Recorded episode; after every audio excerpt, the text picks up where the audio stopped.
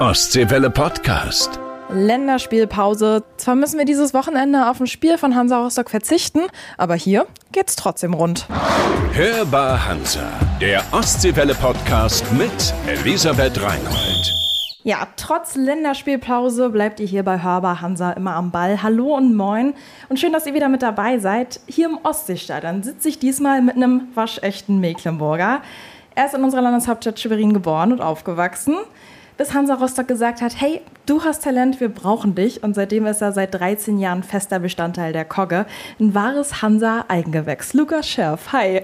Hallo, äh, freut mich hier zu sein. Ja, Lukas, ich habe wirklich viele Nachrichten bekommen von Fans, die sich sehr gewünscht haben, dass du mal so ein bisschen äh, mehr hier bei Hörbar Hansa über dich preisgibst. Okay, okay, also ein bisschen überrascht, aber mhm. äh, freut mich natürlich.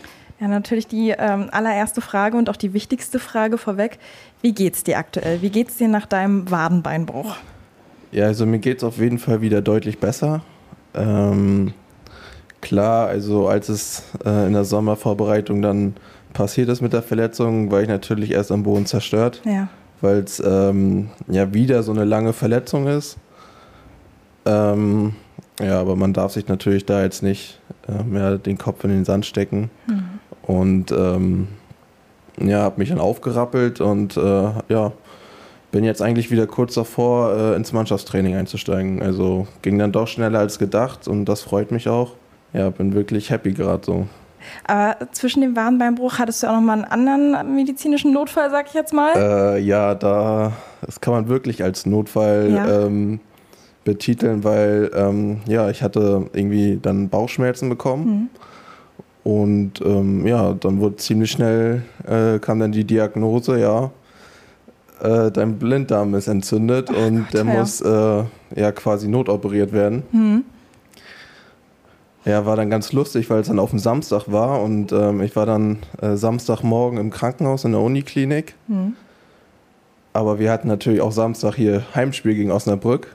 Ja, äh, viele Straßensperrungen. Äh, genau, auch. bin dann erstmal nicht durchgekommen und ähm, ja, auf jeden Fall äh, sollte ich dann operiert werden, aber ich meinte so, ja, gibt es dann die Möglichkeit, dass ich dann erst noch mal das Spiel schauen kann? Ja. Ähm, ja, und dann haben die mir gerade so die Erlaubnis gegeben, ähm, das Spiel noch zu schauen und dann wurde ich danach direkt operiert, also ja. nach dem Spiel. Okay, du hast es aber ähm, im Krankenhaus geguckt. Du bist nee, jetzt nee, nicht noch bist ich, noch im Stadion. Ich bin ins Stadion äh, wieder zurückgefahren ja. oder zurückgegangen und ähm, habe dann auf eigene Gefahr, sag ich mal, das Spiel geschaut. Okay. Also das konnte ich mir nicht entgehen lassen, da musste ich dabei sein. Also vom Ostseestadion dann direkt äh, auf dem OP-Tisch. Genau, also das Spiel war vorbei. Ich bin dann direkt auf Station hoch und ja. äh, bin dann zwei Stunden später operiert worden. Und zum Glück hat es sich ja gelohnt, ne? War ja auch ein Heimsieg. Genau, ja. Also alles richtig gemacht. Aber ja, ja, ja mutig auf jeden Fall. Ja, also ähm, die Ärzte haben mich natürlich aufgeklärt ja. so und meinten auch, ja, sie sind noch jung, sind Sportler, da zu 99 Prozent passiert da nichts, mhm. äh, aber wir müssen halt trotzdem sie aufklären und ja. Ja, wenn es ganz blöd läuft, dann passiert da wirklich was, aber die haben das eigentlich komplett ausgeschlossen. Ja. Deswegen habe ich es auch gemacht. Also war alles safe. Aber zum Glück habe ich das auch wieder überstanden. Gott sei Dank. Und jetzt mit dem Warenbeinbruch, dass du jetzt auch wirklich sagst, du bist aktuell happy, dass es so jetzt schnell ging. Ja. Ich meine, du warst ja auch wirklich mit Krücken und mit allem auch äh, während der Verletzung immer im Stadion mit dabei ich war immer im Stadion mit dabei, mit Krücken, mit Gips. Ja. Ähm, ja, ich, ich mag es eigentlich nicht so, die ganze Zeit nichts zu machen. Mhm. Ähm, und nur Bettruhe finde ich auch blöd. Dann bin ich lieber hier im Stadion und versuche ähm, halt so viel zu machen, wie es geht, um dann auch wieder schneller fit zu werden. Ja. Weil ja, ich, ich liebe so den Fußball und ähm, ich kann nicht ohne Fußball. Ich muss dann irgendwie was machen, ich muss trainieren, ich muss ja. Ähm, ja, einfach bei der Mannschaft sein. Wenn wir mal so in deine verletzten Akte gucken. Oh, 2019 Kreuzbandriss im rechten Knie. Du hast ja. dich zurückgekämpft. 2021, zwei Jahre später, Kreuzbandriss im linken Knie. Du hast dich wieder zurückgekämpft. Dann danach eine Hüftverletzung und noch Meniskus-OP. Ja. Würdest du dich manchmal selbst als Pechvogel bezeichnen? Also um ehrlich zu sein, ähm, ich bin ein Mensch, der also keine Ausreden sucht, so, mhm. aber manchmal denke ich mir, wieso ich? Also, ja. warum passiert mir das? Weil ich bin ein fleißiger Mensch, ich mache viel, auch nach dem Training. Mhm. Und warum passiert mir das ausgerechnet? Und ich glaube, ich würde mich selber jetzt sogar als Pechvogel bezeichnen, weil das sind halt auch Verletzungen, wo du du Mhm. kannst kannst nichts nichts dagegen tun. Das ist ja auch nicht so zwei einfach. Wochen und zack bist du wieder Genau, da, das- sondern Das sind immer so Langzeitverletzungen, äh, wo du, äh, wo, wo dann der Arzt sagt, ja, wenn es gut läuft, kannst du nach sieben Monaten wieder Fußball spielen. ja. Und das ist einfach über ein halbes Jahr. Und wenn man das mal so zusammenrechnet, habe ich jetzt, glaube ich, jetzt so, ich habe für meinen ersten Kreuzbandriss habe ich acht Monate gebraucht, für meinen zweiten neun. Hm. Dann kam noch äh, Meniskus und so. Ich glaube, ich habe zweieinhalb Jahre war ich im Aufbautraining. ja. Und das ist schon, für den Fußball ist das schon eine sehr lange Zeit. Woher nimmst du immer wieder die Kraft und diese Energie, dich da halt auch wieder hochzukämpfen, trotz der ganzen Rückschläge? Ähm, ja, ich habe natürlich ähm, meine Freunde, meine Familie, meine Freundin, äh, ja, die gibt mir Mut, Kraft, ähm, die sind immer bei mir. Man unternimmt viel, man Mhm. versucht ja auch mal so abzuschalten vom Fußball und auch gar nicht über Fußball zu reden in der Zeit, Mhm. so auch mal ähm, ja, was anderes tun. Klar, so im Aufbautraining, da machst du von morgens bis nachmittags nur Fußball. Und dann ist es auch mal schön, wenn man Freunde, Familie und so hat, ähm, die einen da nicht fragen, und wie war, wie war's, wie war's, wie war's mit dem Training, wie war es Aufbautraining, sondern auch fragt, ah, wie, ähm, ähm, ich habe heute das gemacht, auch mal so über andere Themen Ja. zu reden, was über den Fußball so hinweg passiert. Ja. Und das ist immer äh, ganz schön. Dass es quasi auch nicht nur das eine Thema gibt, wahrscheinlich auch äh, ja, am Familientisch oder so. Genau, das, Ja. ähm, meine Familie kennt mich ja auch Hm. und die wissen das auch und deswegen ist es äh, ganz gut, dass die dann auch dar darauf Rücksicht nehmen. Jetzt hattest du zwei Kreuzbandrisse. Ich hatte selbst in der Familie jemanden, der zwei Kreuzbandrisse kurz hintereinander hatte. Und ich habe mich auch mal schlau gemacht. Rund 100.000 Kreuzbandrisse gibt es pro Jahr in Mhm. Deutschland. Ich sage jetzt mal, du hast natürlich als Fußballprofi auf eine Art das Glück, in Anführungsstrichen, ne, dass man dir vielleicht auch täglich, ich sag mal, in den Arsch tritt. Mit Reha, mit Aufbautraining, mit allem drum und dran. Bist du froh, dass es so ist, dass man sich da vielleicht auch gar nicht so selbst bemitleiden kann in so einer Situation? Oder welchen Rat würdest du vielleicht auch Leuten geben, die nicht diesen Hintergrund dann in dem Moment haben? Hm, Ja, das ist eine gute Frage. Also aus meinem Umfe Umfeld kenne ich keinen, der ähm, Kreuzbandriss hatte, der keinen äh, Sport macht. Ich würde empfehlen, so früh wie möglich ähm, mit der Physiotherapie anzufangen. Es würde, glaube ich, schon reichen, wenn man nach der Verletzung ähm, so früh wie möglich einfach, sage ich, wenn es ein Kreuzbandriss ist, das Knie einfach nur bewegt. Einfach vom Physiotherapeuten einfach nur bewegt, in, weil wenn da Stillstand reinkommt, dann ist es dann später umso schwerer wieder ja, das, das Knie zu beugen, das Knie zu strecken und ähm, umso früher oder, oder umso eher man anfängt, da dagegen was zu tun, umso schneller und umso besser wird es dann später verlaufen. Ich glaube, das würde ich jedem empfehlen, so früh wie möglich irgendwie sich um Physiotherapie zu kümmern und um sowas alles halt. Und ähm, braucht man, glaube ich, auch das Glück, einen guten Physiotherapeuten abzubekommen. Das stimmt. Gerade die vielleicht auch darauf spezialisiert sind, das muss man ja auch immer noch mal sagen. Ja. Äh, ich meine ja auch die meisten Fußballer ziehen sich ja auch so einen Kreuzbandriss zu. Wenn ich mal überlege, das ist jetzt schon eine Weile her, aber irgendwie weiß ich das noch, als wenn das gestern war. In Stralsund bei einem Fußballspiel, äh, Kreis Oberliga, da hat ein Kumpel einen Kreuzbandriss während des Spiels bekommen und dieses Knacken hat man immer noch im Ohr. Ja, das kann ich ganz genau äh, fühlen, weil das ist bei mir beim zweiten passiert. Ja. Also da bin ich gelandet. Also ich wollte einen Flugball annehmen, bin hochgesprungen, habe ihn ähm, angenommen, bin gelandet und ähm, wollte dann weiterlaufen und auf einmal hörst du es rumsen und du liegst auf dem Boden Ja. und du weißt gar nicht, was gerade passiert ist, weil du so im Schock bist, weil du sowas noch nie in deinem Leben gehört hast, willst weiter, willst aufstehen, aber es geht nicht. Langsam realisierst du es dann, auf einmal kommen die Schmerzen und du denkst dir, ja, das, das sieht nicht gut aus. Ähm, ja, das, das, ähm, das Geräusch, auf jeden Fall, das, wenn ich mich mal daran zurückerinnere, das, das höre ich immer noch so. Aber zum Glück habe ich das äh, aufgearbeitet und ähm, habe das alles verdaut. Und wenn ich jetzt auf den Fußballplatz zurückkehre irgendwann, dann denke ich da gar nicht dran. Ja. Weil ich hatte ein gutes Aufbautraining, ich hatte gute Physios, äh, besonders äh, ja, Tobi Hamann, ähm, der eine eigene Physiotherapiepraxis hat in Dirko. Und ähm, der hat mir da unmenschlich viel geholfen. Hm. Da konnte ich jederzeit zu ihm hingehen, jederzeit trainieren. Hat sich äh, ja die Zeit genommen, was auch nicht ähm, selbstverständlich ist. Ja. Und ähm, dann hat das alles so geklappt.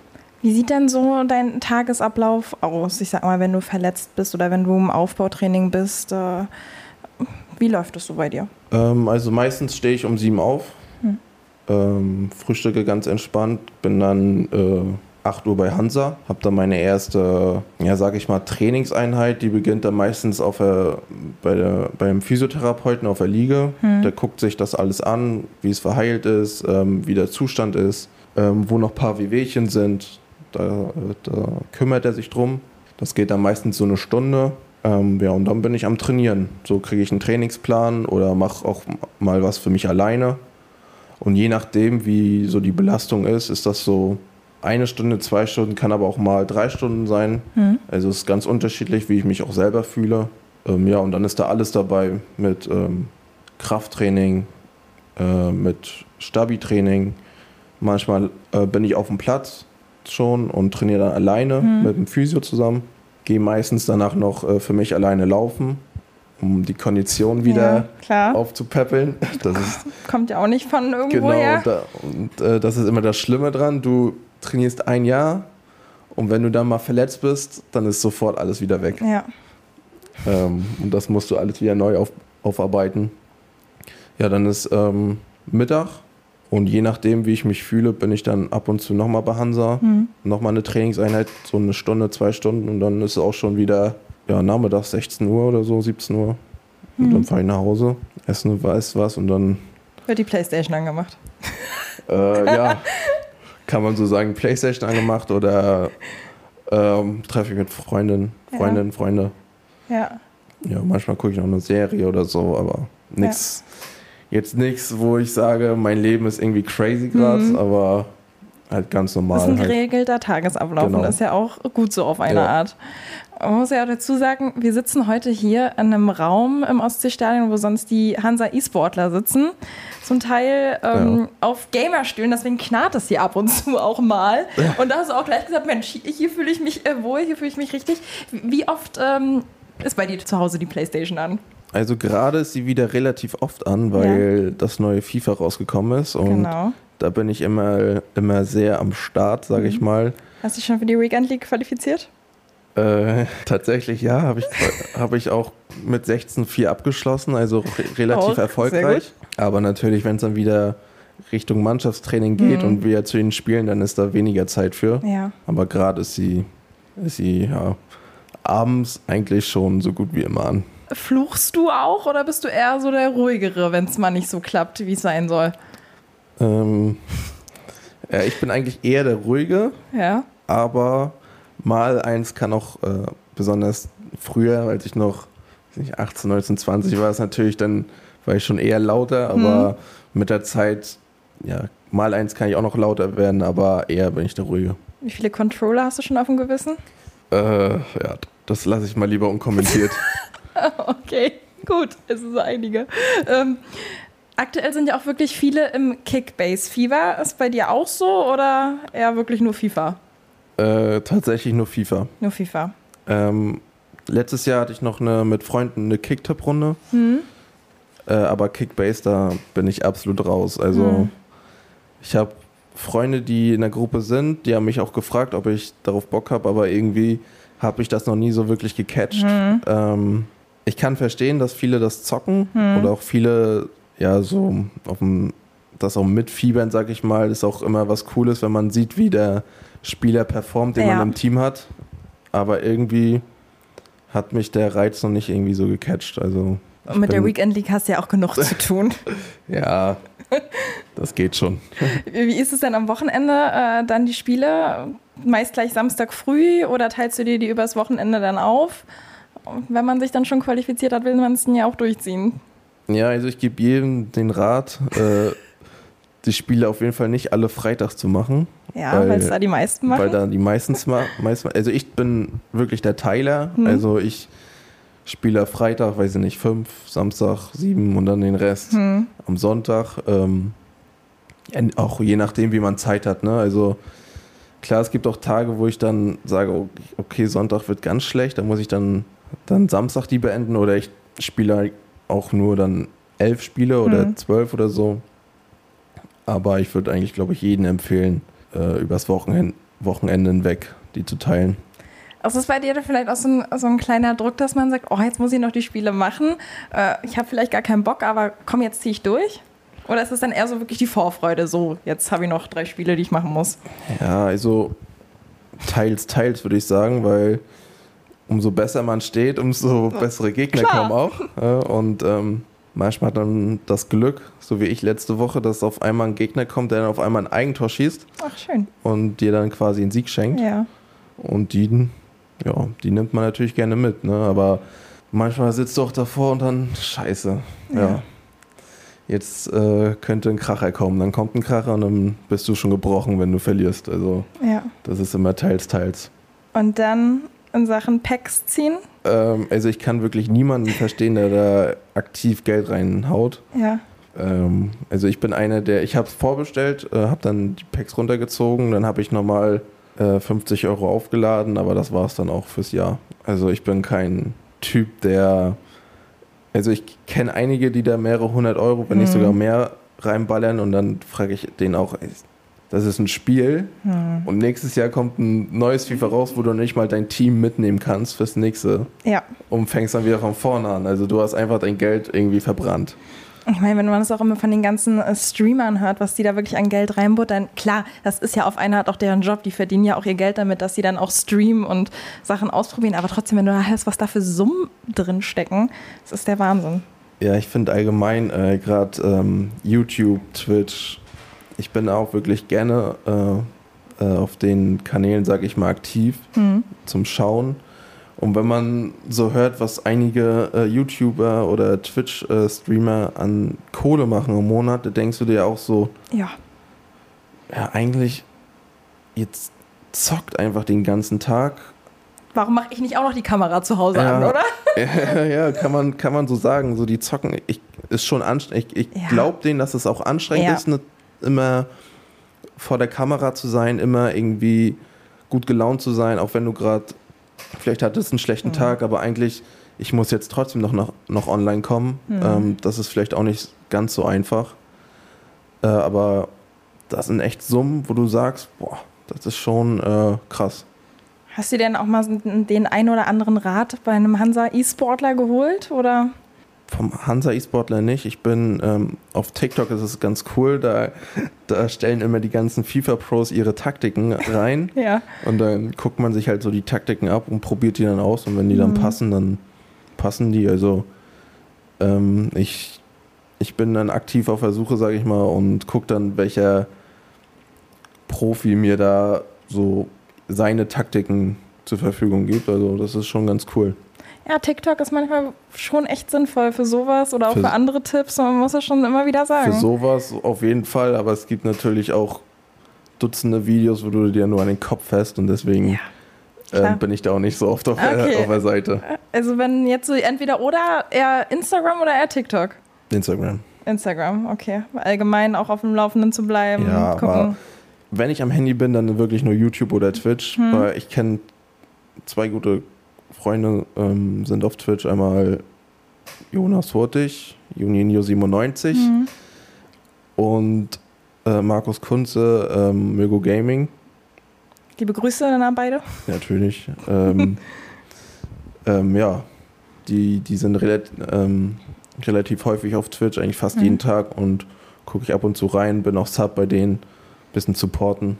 Mhm. Ähm, ja, die freuen sich dann, glaube ich, auch. Ich sage auch immer, Support ist kein Mord, ne? Genau. Wie bist du im Allgemeinen zum Fußball gekommen in deiner Kindheit, dass du gesagt hast, äh, ey, das ist mein Sport?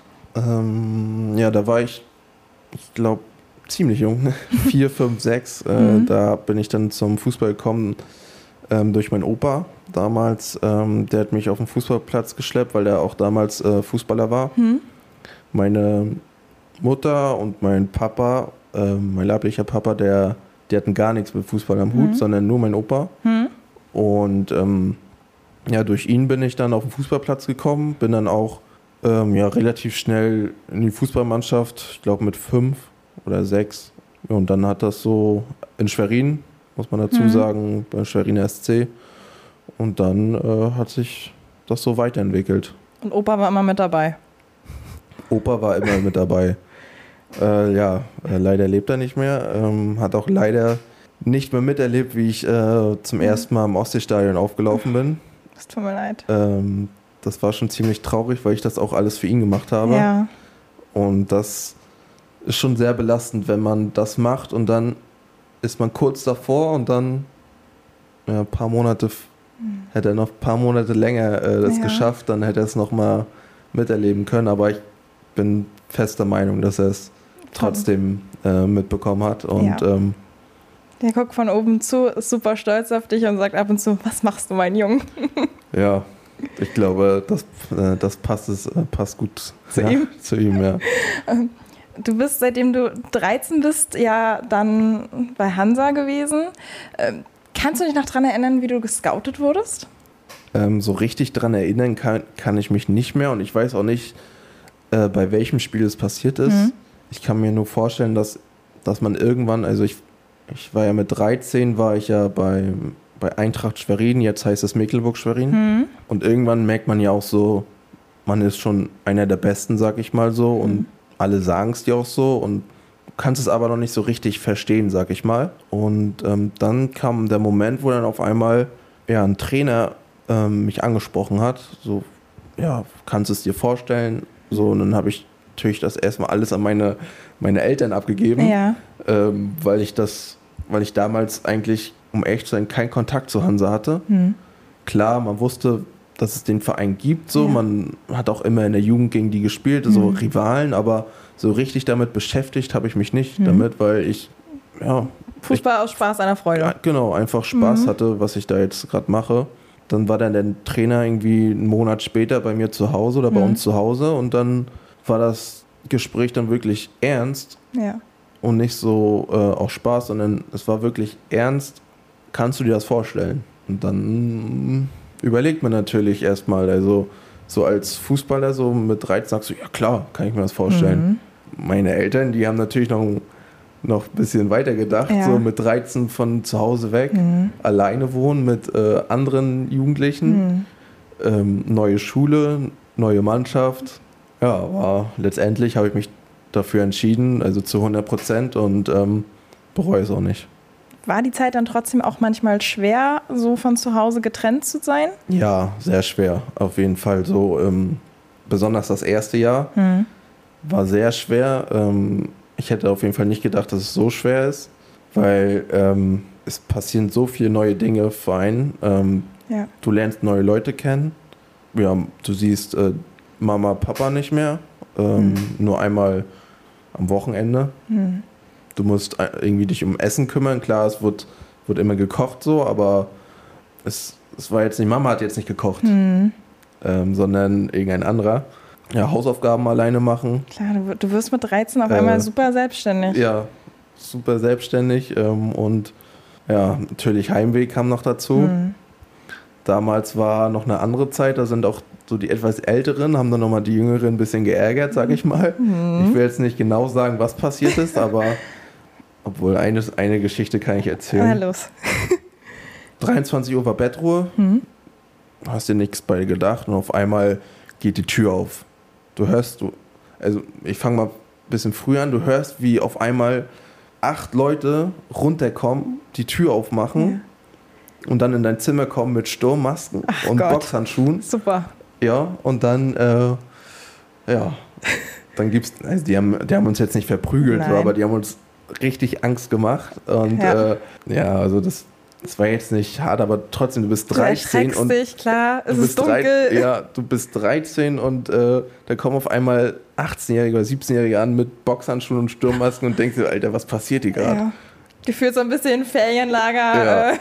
äh, nur in, im Internat. Äh, habt ihr nachher herausgefunden, wer es war? Ja, die von oben, ne? Ja. Die, die Internatsleute von oben, halt, die Ja. haben Spaß draus gemacht. Wir haben gesagt, ja, das, das war jetzt nicht schlimm so, aber es war natürlich äh, irgendwie ein bisschen komisch. Hattest du ein Zimmer ja wahrscheinlich nicht allein im Internat? Mit wie vielen Leuten warst du äh, auf einem Zimmer? Ich war damals mit einem anderen auf dem Zimmer, mit Jonas Hurtig, der jetzt auch streamt. Ja. Also ähm, da kam auch der, also wir kennen uns jetzt schon seit sehr, sehr langer Zeit. Sehr gute Freunde, wirklich sehr, sehr gute Freunde, auch enge Freunde, treffen uns regelmäßig, gucken regelmäßig äh, Sport zusammen, ähm, unterhalten uns viel auch über Fußball und über alle anderen möglichen Dinge. Also ist wirklich ein, ähm, jetzt in den Jahren auf jeden Fall ein sehr, sehr enger Freund geworden. Vor allem, wenn man so Sachen ja auch gemeinsam äh, durchlebt hat, äh, bringt das einen ja auch nochmal enger zusammen. Ja, definitiv. Wie war denn so die Zeit, ich sag mal so, auch dein Tagesablauf da zwischen Internatsleben, Schule und Fußballtraining? Also war es oft so der Moment, wo du gedacht hast, oh ja, auf Schule habe ich jetzt eigentlich gerade gar keinen Bock, ähm, weil ich will eigentlich lieber wieder auf den Fußballplatz.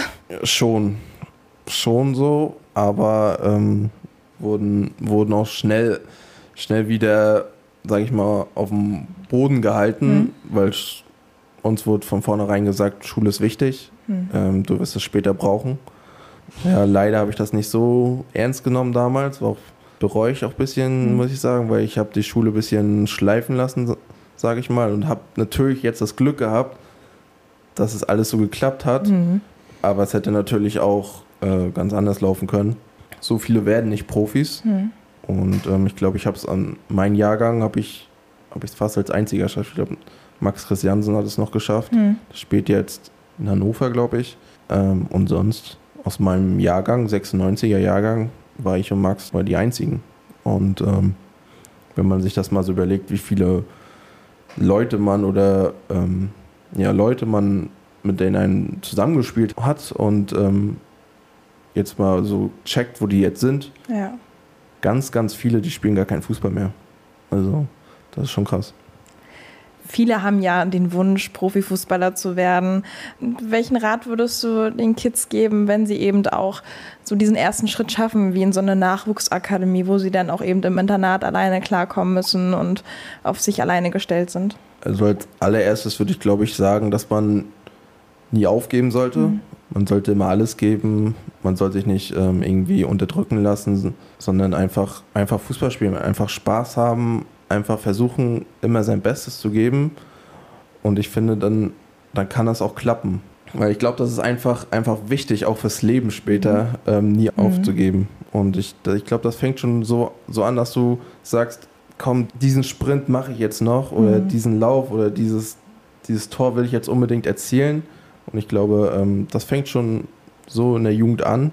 Glaube ich, zählt auch bis heute noch so. Glaubst du auch, dass du dadurch schneller erwachsen geworden bist und dich von deiner Art verändert hast, dass man mehr auch aus sich rauskommt? Ähm, welchen Einfluss hatte das so auf dich? Ich wurde auf jeden Fall schneller erwachsen. Bin so ein, ähm, an meiner Mutter eng gebunden, sage ich mal, weil mein Papa auch früh gestorben ist. Deswegen war es auch ziemlich schwer am Anfang für mich ohne meine Mutter. Ähm, aber ich bin relativ schnell ähm, erwachsen geworden. Bin auch der Meinung, dass ich ähm, auch relativ früh ähm, ja dann so wusste, was ich will, was, worauf es ankommt. Und ähm, ja.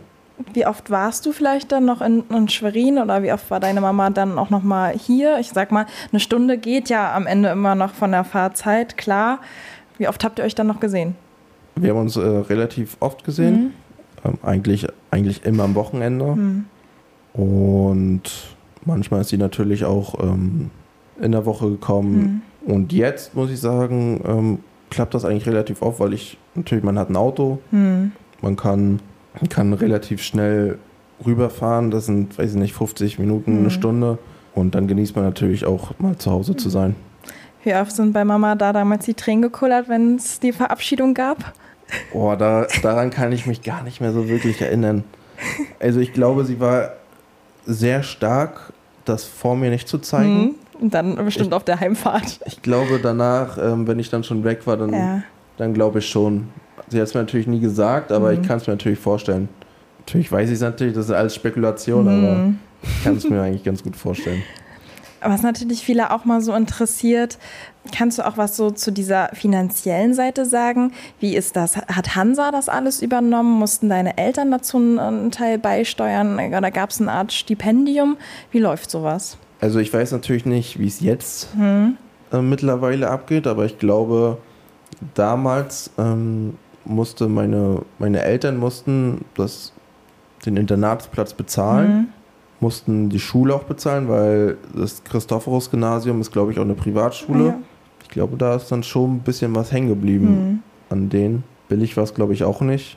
Wenn man nicht die finanziellen Mittel hätte, dann wäre es, glaube ich, schwer geworden. Da muss man natürlich auch sagen, dass ich dann auch das Glück hatte, dass, dass das meine Eltern auch wollten, Ja. dass die mich da unterstützt haben und ähm, dass sie dann auch gesagt haben, ja, wir investieren das Geld. 2015 hast du ja dann auch den Profivertrag unterschrieben. Wie hast du dich gefühlt? Äh, natürlich sehr glücklich. Man hat so lange darauf hingearbeitet und dann äh, ging der Wunsch in Erfüllung. Aber trotzdem hat man das noch nicht so wirklich realisiert, weil ich war damals noch in der Schule, ähm, war gerade am Fachgymnasium und dann musstest du dich dann halt entscheiden, so, ja, machst du Profi oder machst du Schule? Dann, natürlich sagst du dann, ey, ich, jetzt habe ich es geschafft, jetzt Ja. unterschreibe ich das natürlich. Und ähm, dass es jetzt so weit geht, dass ich jetzt immer noch hier bin, ähm, das, das freut mich sehr, aber habe natürlich auch äh, unheimlich Glück gehabt, auch mit, mit Trainern, mit Physios, mit Co-Trainern, die mich immer unterstützt haben, auch wenn's, ähm, wenn ich schlechte Zeit, schlechte Zeiten waren. Und dass ich jetzt immer noch hier sitze und hier spielen darf, ist echt eine Ehre. Aus der Jugend quasi bis zu den Profis hochgearbeitet und das ja auch noch beim Heimatverein. Ähm, Ich denke ja auch viele im Umfeld von dir werden ja auch Hansa-Fans sein. Warst du dann da von Anfang an auch wirklich so das kleine Idol? Hm, Also ich, für meinen Bruder bin ich, glaube ich, der, äh, das Idol. So andere weiß ich nicht. Also klar, ich höre so von einigen, auch von seiner Mannschaft, oh, und dein Bruder ist aber Hansa und so. Ja, das ist immer schwierig, ob man ein Idol, wenn das Idol ist. Ähm, Aber wenn du jetzt zum Beispiel nochmal in Schwerin bist und vielleicht irgendwen aus der Grundschulzeit oder so triffst, was hast du da immer so für, für ein Gefühl? Also ich will eigentlich gar nicht immer so gesagt werden, das spielt ja bei Hansa, der ist ja dieser Profi, weil ich bin ein ganz normaler Mensch, auch wie alle anderen. Ich fühle mich nicht irgendwie was für, dass ich irgendwie besonders bin oder so. Wie gesagt, ich bin einfach ein ganz normaler Mensch, der, der gerne mit Freunden was unternimmt, der gerne zockt, der gerne reist, der gerne jetzt natürlich auch noch Fußball spielt und ähm, würde halt auch mir wünschen, dass, dass, es, dass ich auch so gesehen werde und nicht so, oh, der spielt bei Hansa Rostock, ich traue mich gar nicht mit ihm zu reden, weil ich, ihr könnt gerne alle mit mir reden, also ich bin ganz normal. Dein Bruder jünger? Jünger, Jünger. 14. Hm. Der spielt in Schwerin Fußball, geht aufs Sportgymnasium ähm, und jetzt beginnt auch die heiße Phase für ihn. Ähm, ich hoffe natürlich, dass, dass er auch den Schritt hierher schafft. Bin eigentlich auch der festen Meinung, dass er das Potenzial dazu hat und muss man jetzt einfach abwarten. Er soll auf jeden Fall wissen, dass ich ihm auf jeden Fall keinen Druck gebe. Also ich sage jetzt nicht zu ihm, du musst das machen. Wenn er darauf keinen Bock hat oder wenn er sagt, er hat jetzt kein, keine Lust mehr Fußball spielen, ist das für mich Total okay. völlig in Ordnung. Also Fußball ist nicht alles.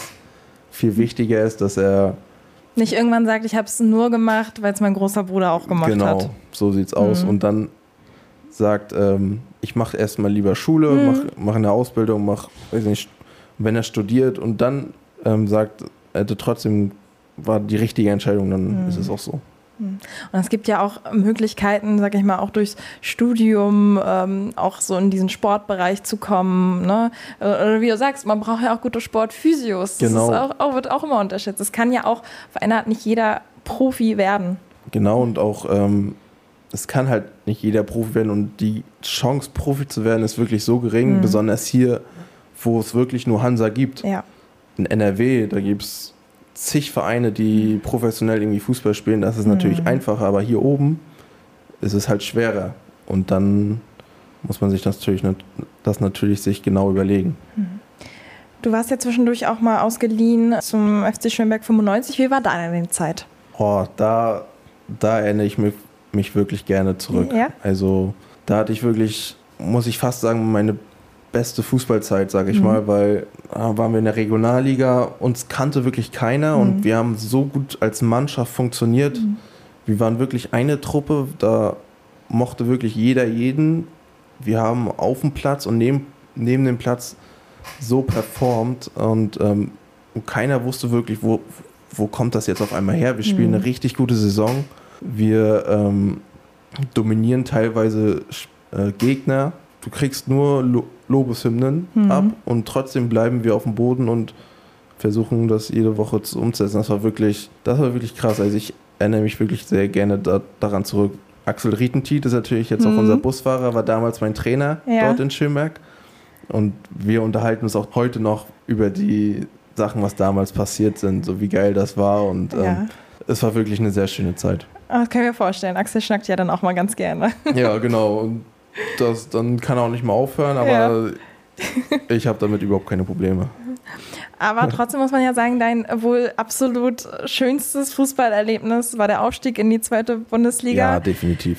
Ich glaube, viele haben auch noch wirklich ähm, immer dieses Bild vor Augen, als das Spiel gegen Lübeck abgepfiffen wurde und du da in dem Moment zu Boden fällst. Das war ja quasi die Schlussszene, die man überall auch gesehen hat.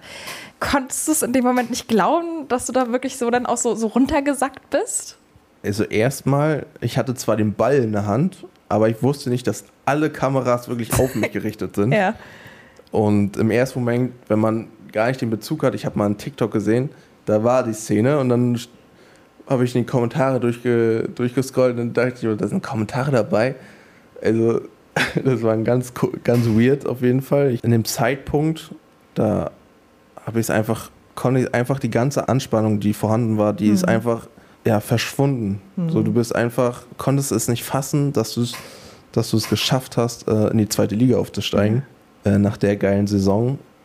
Und ähm, das war wirklich unbeschreiblich. Vor allen Dingen, weil, das erzähle ich so gerne, ähm, wir fahren zum Stadion. Mhm.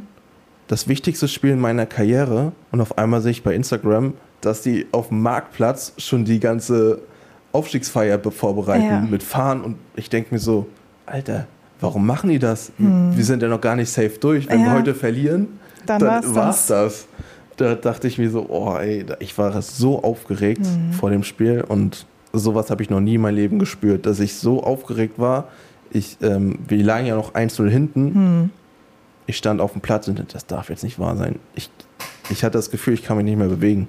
Das war ganz schlimm, aber zum Glück kriegen wir da den Elfmeter und zum Glück ja. hat, hatten wir einen äh, Bentley Baxter Bahn, der, der keine Aufregung kannte. Ich habe noch nie so einen Spieler für mich erlebt, der. Musst auch erstmal machen in dem Moment. In dem ne? Moment oh. so eiskalt bleibt ja. und ähm, uns dann auch noch pusht und uns mhm. wieder aufrüttelt und aufweckt. Und ähm, ein Glück hatten wir ihn, wirklich. Ja. Ohne ihn wäre es, glaube ich, weil er war sehr wichtig zu dem Zeitpunkt.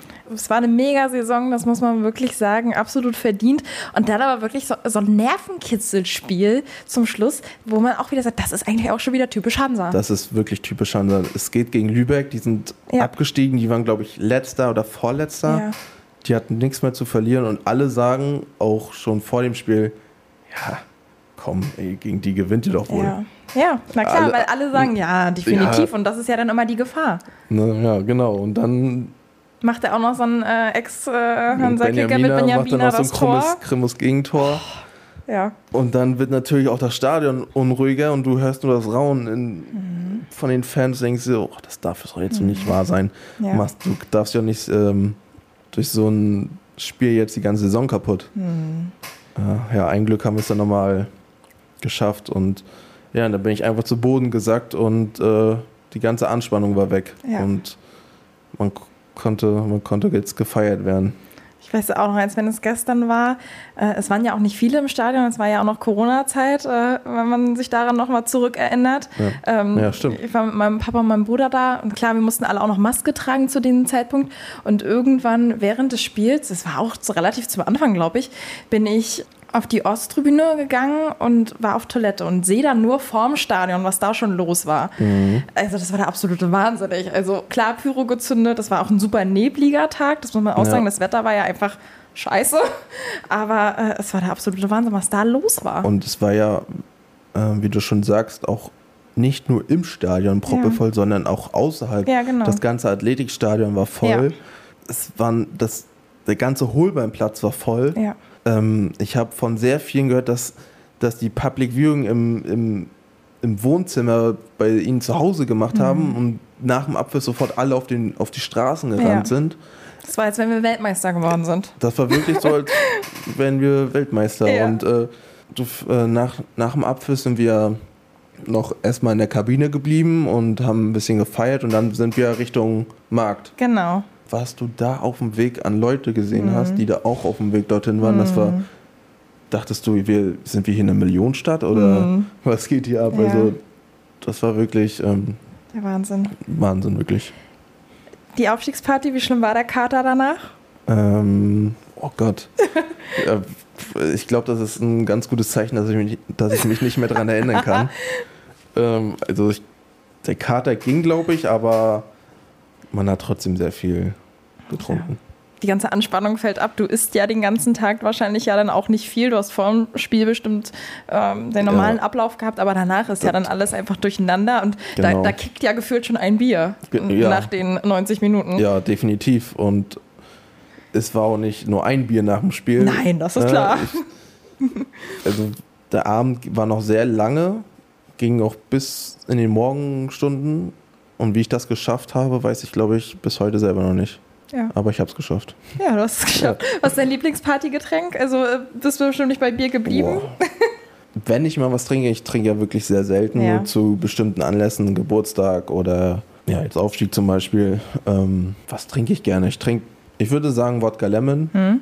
Ähm, das ist so, wenn ich mir eine Mische mache, dann ist es Wodka Lemon und dann, da, damit bleibe ich auch. Ich trinke auch ganz gerne mal einen kurzen dann, aber bitte mich nicht, bitte jetzt nicht falsch, falsch verstehen. Ich mache das wirklich Nee, nur, wenn wirklich Anlässe sind. Ähm, So genau diesen O-Ton schneiden wir jetzt raus ähm, und was anderes senden wir nicht. Nein. Äh, bleiben wir mal so bei, den, äh, bei der Kategorie Lieblingsfragen. Äh, äh, so Lieblingspartygetränk. Was ist dein Lieblingsessen? Ähm, Lieblingsessen. Ich glaube, ein Lieblingsessen habe ich gar nicht. Also ich, ich esse liebend gerne Eierkuchen, liebend gerne Nudeln mit Pesto, liebend gerne ein Steak. Ich könnte jetzt sofort sagen, wo ich am liebsten essen gehe. Na? Äh, zur Lunchbox Ja. in der Innenstadt. Da gibt es äh, sehr geile Currys, sehr geile Nudeln. Und das sind so Nudeln, Reis. Damit kannst du mich eigentlich immer. Ja, das ist gesund, das ist frisch, genau, in der Rostocker Innenstadt, Lunchbox. Äh, ansonsten äh, Eierkuchen von Mutti oder? Nee, von meiner Freundin. Von deiner Die kann das Freundin. sehr gut. Ich finde irgendwie so Eierkuchen ist das so ein typisches Mecklenburg-Vorpommern-Gericht, habe ich immer das Gefühl. Also egal, wie man in der Kindheit fragt, äh, Eierkuchen, Ja, schön mit Apfelmus. genau. Top. Ja, es war bei uns immer der äh, einzige Tag, wo Papa dann mal in die Küche durfte, äh, weil er Eierkuchen gemacht hat. Auch ohne Rezept, sondern einfach Freestyle, aber Freestyle, aufräumen durfte genau. danach dann immer Mama. Ja, der Klassiker. Ne? Was ist dein Lieblingsurlaubsziel? Spanien, Spanien. Mallorca. Ich war mal Barcelona, Barcelona auch sehr schön. Mhm. Mallorca und nicht nur Ballermann, es gibt auch sehr viele Echt, ja. andere Seiten und Ecken von Mallorca, so Ostküste Mhm. oder im Norden. Da ist es auch sehr schön. Lieblingsauto? Also ich bin, ich hatte bisher drei Autos. Mhm. Einmal den von meinem Opa, Mitsubishi, dann Mercedes und dann BMW. Mhm. Kann ich gerade, kann ich nicht so sagen. Ich, wenn ich jetzt was sagen würde, dann würde ich sagen Mercedes A-Klasse. Hm. Ist ja auch ein schönes Auto. Ja. Lieblingsfußballer? Hab keinen. Natürlich, man mochte Spieler so, aber ich habe jetzt nicht gesagt, oh, von dem will ich irgendwie Trikot oder unbedingt ein Bild haben Hm. oder so. Ich hatte das nie so wirklich. Ich will jetzt nicht sagen Lieblingstrainer, aber wer war denn so für dich der Trainer, der besonders in Erinnerung geblieben ist oder besonders in Erinnerung bleibt? Roland Kroos Hm? in der A-Jugend damals, der hat mich sehr, sehr geprägt, sehr weitergeholfen. Dann war Axel Rietentit in Schönberg, auch super Trainer, ähm, super verstanden und hat immer an mich geglaubt. Hat mir die Chance gegeben in Schönberg, wurde ja damals, ging es ja bei Hansa nicht mehr so weiter, weil relativ jung war, ähm, keine Perspektive, Mhm. keine Chance zu spielen zu, äh, ja, gehabt. Der hat mir die Chance gegeben und ich glaube, ich habe sie auch genutzt. Dann, als ich wieder kam, Pavel Dotschew. Hm? Durch Pavel habe ich mein Drittligaspiel gemacht. Wenn das ein anderer, wer weiß, was passiert wäre, wenn es ein anderer Trainer Ja. zu dem Zeitpunkt gegeben hätte. Natürlich dann auch Jens Hertel. Hm. Der hat immer an mich geglaubt, auch, auch wenn ich nach meinen langen Verletzungen habe ich sofort wieder gespielt. Also hat mir auch ähm, immer, sag ich mal, das Gefühl gegeben, dass ich wichtig bin in der Mannschaft. Hm. Ja. Habt ihr euch jetzt auch äh, nach Spiel noch abgeklatscht oder gesehen? Oder? Ich hätte es gerne gemacht, aber ich habe ihn, hab ihn leider verpasst oder Mhm. nicht gesehen. Ich musste auch leider relativ schnell nach Hause, weil ich noch einen Termin hatte. Aber ich hoffe, man sieht sich dann trotzdem nochmal irgendwie. Weil Das waren jetzt so die Trainer, die mich wirklich geprägt haben. Jetzt kam halt ähm, Patrick Löckner, da war ich halt auch verletzt, konnte ich mich auch nicht viel zeigen. Bei Alois war ich leider auch ab und zu raus und sind alles coole Trainer. Aber noch habe ich jetzt noch nicht so, sage ich mal, den Bezug gehabt, wo ich gesagt habe, ja, die haben mich jetzt irgendwie Ja. noch geprägt. Verständlich. Wer war bisher dein härtester Gegenspieler? Da muss ich jetzt mal überlegen. Mein härtester Gegenspieler war, glaube ich, ähm, Diabusi damals. Ich weiß gar, gar nicht mehr, wo er jetzt spielt, aber damals dritte Liga. Ich habe noch nie so einen schnellen Spieler gehabt. Wirklich, der war so schnell und hat mich auch einmal getunnelt, das weiß ich noch. äh, Mhm. Aber waren wirklich sehr viele gute Gegenspieler. Ähm, aber er ist mir so in Erinnerung geblieben. Dein bester Mitspieler? Mm, Inwiefern so? Na, wo würdest du sagen, das war bisher. Nee, oder? allgemein, wenn du hörst, bester Mitspieler. Wenn du Das- jetzt sagst, äh, aus verschiedenen Gründen der und aus anderen Gründen der, dann ist auch okay. Mein, mein bester Mitspieler war Jakob Gesin. Hm? Äh, der ist jetzt in New York. Das war mein äh, bester Kumpel. Hm. Und die Zeit, wo er mit mir hier zusammengespielt hat, war, war wirklich äh, sehr witzig und er, erinnere mich wirklich sehr gerne zurück. Und dann sage ich jetzt einfach mal, er war mein bester, war mein bester Mitspieler. Ich meine, ich habe Alois Schwarz diese Frage auch gestellt, äh, welcher sein äh, bester Mitspieler war in seiner äh, Fußballerkarriere. Er sagte Dimitri. ja, euer Co-Trainer. ja. Was wärst du geworden, wenn du nicht Fußballer wärst? Das ist eine sehr gute Frage. Was wäre ich geworden? Also äh, Handwerker auf jeden Fall nicht, weil ich habe zwei linke Daumen. Wenn nicht sogar zehn linke, zehn linke Finger. Also ich kann wirklich gar nichts. Ja, Ähm, also nicht mal einen Ikea-Streng zusammenbauen? Vielleicht, vielleicht Physiotherapeut. Ja. Sage ich jetzt einfach mal Physiotherapeut. Habe mich damals auch dafür interessiert. Okay. Dann bleibe ich dabei. Wenn was er jetzt so auf der Hand gelegen hätte, wäre so Polizei, Sheriff. Ja, wenn man, wer weiß, vielleicht kommt das nochmal. Wie äh, bist du eigentlich, sag ich mal, zu diesem Spitznamen Sheriff gekommen? Einfach wirklich nur durch die Ableitung von Sheriff oder weil du vielleicht auch äh, mal ein genaues Auge hast? Es war wirklich nur die Ableitung Ja. von meinem Nachnamen damals im Internat bekommen von einem Älteren. Und das hat sich so durchgesetzt. Am Anfang war ich nicht so begeistert. Und nach einer Zeit, ja, es klang gut. Das ist auch irgendwie cool. Und das hat sich so ähm, ja, etabliert. Bin, auch, bin auch froh, dass ich so einen Spitznamen habe. Manche irgendwas- haben natürlich auch ganz andere. Ja, gut, da kann man immer noch mal, ne? Ich meine, gut, Ja. einige sagen auch äh, Sheriffy mal, es ist ja auch ja, alles okay, natürlich, ne? natürlich. ne? Aber so mit deinem Vornamen gar nicht so. Meistens dann wirklich nur Nö, Lukas ich- oder. Ja, also meine Eltern sagen Lukas. Einige Freunde sagen auch Lukas, aber die meisten engen Freunde, die sagen wirklich zu mir Sheriff. Das hat sich Mhm. etabliert und finde ich auch gut so. Lukas, Sheriff. Ja, Ich- Sheriff geht immer. Also wenn ihr mich seht, dann könnt ihr mich auch gerne Sheriff nennen. Also ich habe damit kein Problem. Okay, was machen die Leute? Ich wünsche dir auf jeden Fall alles Gute, dass du schnell wieder auf dem Platz stehst, gute Spiele machst, Dankeschön. verletzungsfrei bleibst für die nächste Zeit. Toi, toi, toi. Dass wir alle eine super Saison haben, dass es jetzt wieder bergauf geht und natürlich auch viel Erfolg für die Weekend League. Vielen, vielen Dank. Das war eine neue Folge von Hörbar Hansa. Wenn es euch gefallen hat, dann bewertet diesen Podcast bei Spotify, Apple und Co. Und abonniert diesen Podcast, denn mit Hörbar Hansa bleibt ihr immer am Ball, lernt euren Heimatverein Hansa Rostock noch näher kennen. Denkt dran, Support ist kein Mord, also sagt's weiter. Und bis dahin auf erfolgreiche Spiele, viele Tore und viele Punkte. Hörbar Hansa, der Ostseewelle Podcast rund um unsere Kogge.